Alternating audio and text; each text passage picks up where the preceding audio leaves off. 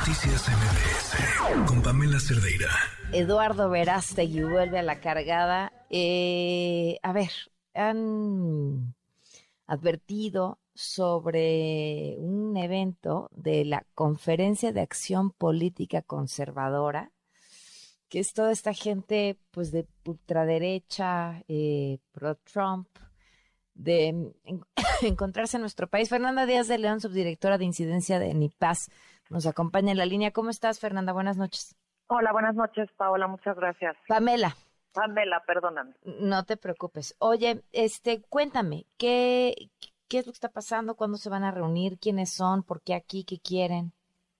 Pues mira, em, el próximo 18 y 19 de noviembre, decir, viernes y sábado de esta semana, eh, se reúne en México la Conferencia de Acción Política Conservadora, que es una plataforma política, como su nombre lo indica, de, que reúne a personas que forman parte de estos grupos de ultraderecha. Eh, surge hace 50 años en Estados Unidos y a partir del 2017 empiezan a tener o a celebrar estas reuniones en diferentes partes del mundo, es decir, fuera de Estados Unidos.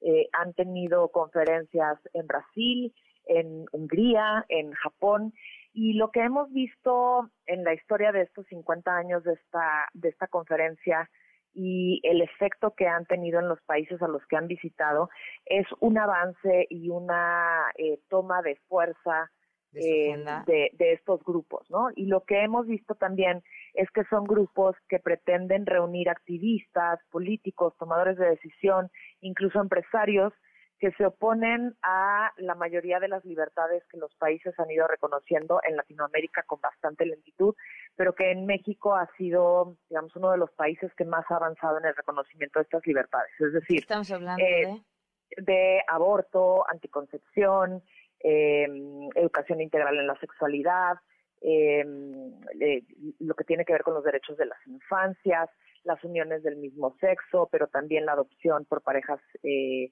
homoparentales. Entonces, todas las libertades que se han ido ganando en los últimos años se ven en riesgo en este momento porque claramente han puesto sus ojos en México eh, y han identificado algunas personalidades eh, políticas eh, y, y, personas de interés que eh, están de alguna manera vinculados ya desde hace muchos años con estos grupos, tal y como tú lo mencionas. Eh, uno de ellos es Eduardo, Eduardo Verástegui. ¿Quién más? Eh, también hemos identificado que el presidente del Partido México Republicano, que esto es algo muy interesante porque esta, esta persona, Peña Neder, fue funcionario. ¿Cuál es ese partido?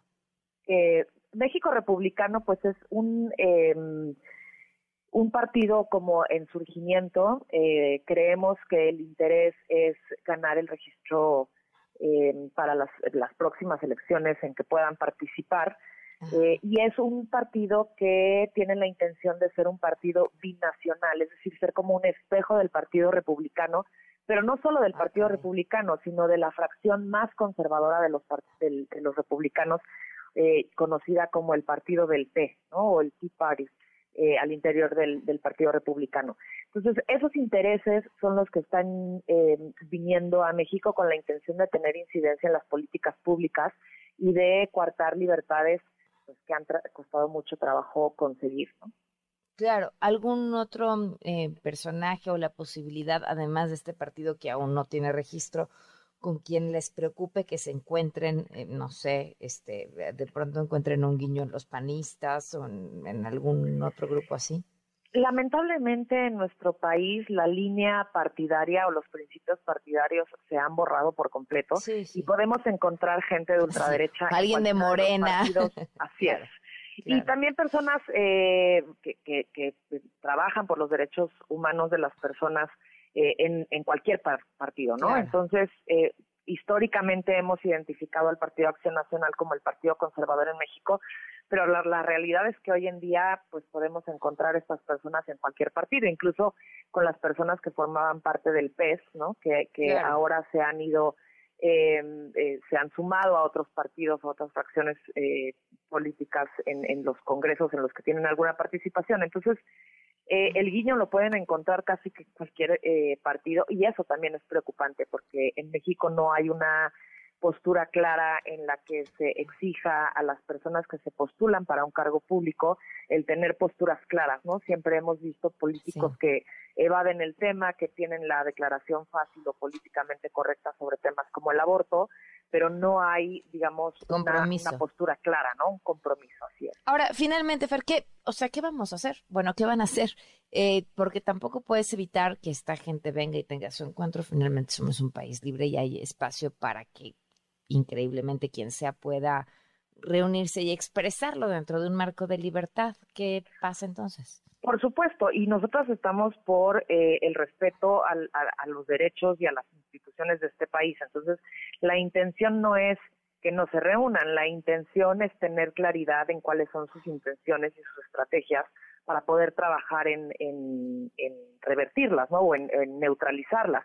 Es el caso, por ejemplo, cuando se presentaron iniciativas para el PIN parental, no sé si lo recuerdas, en Querétaro, Nuevo León, Aguascalientes, que es esta iniciativa que pretende darle el poder a los padres y madres de familia para decidir si sus hijos reciben o no educación sexual en, las escuelas, pues se, se hizo toda una movilización para evitar que iniciativas de este tipo fueran aprobadas. Entonces, lo que, lo que estamos acostumbradas a hacer en la sociedad civil es que cada derecho ganado pues tenemos que defenderlo durante años, ¿no? Porque no podemos pensar que son derechos ganados y que no se pueden perder y estaremos atentas a las estrategias que se que se propongan pues para buscar que haya un respeto a la democracia, al Estado de Derecho y a los derechos humanos de las personas.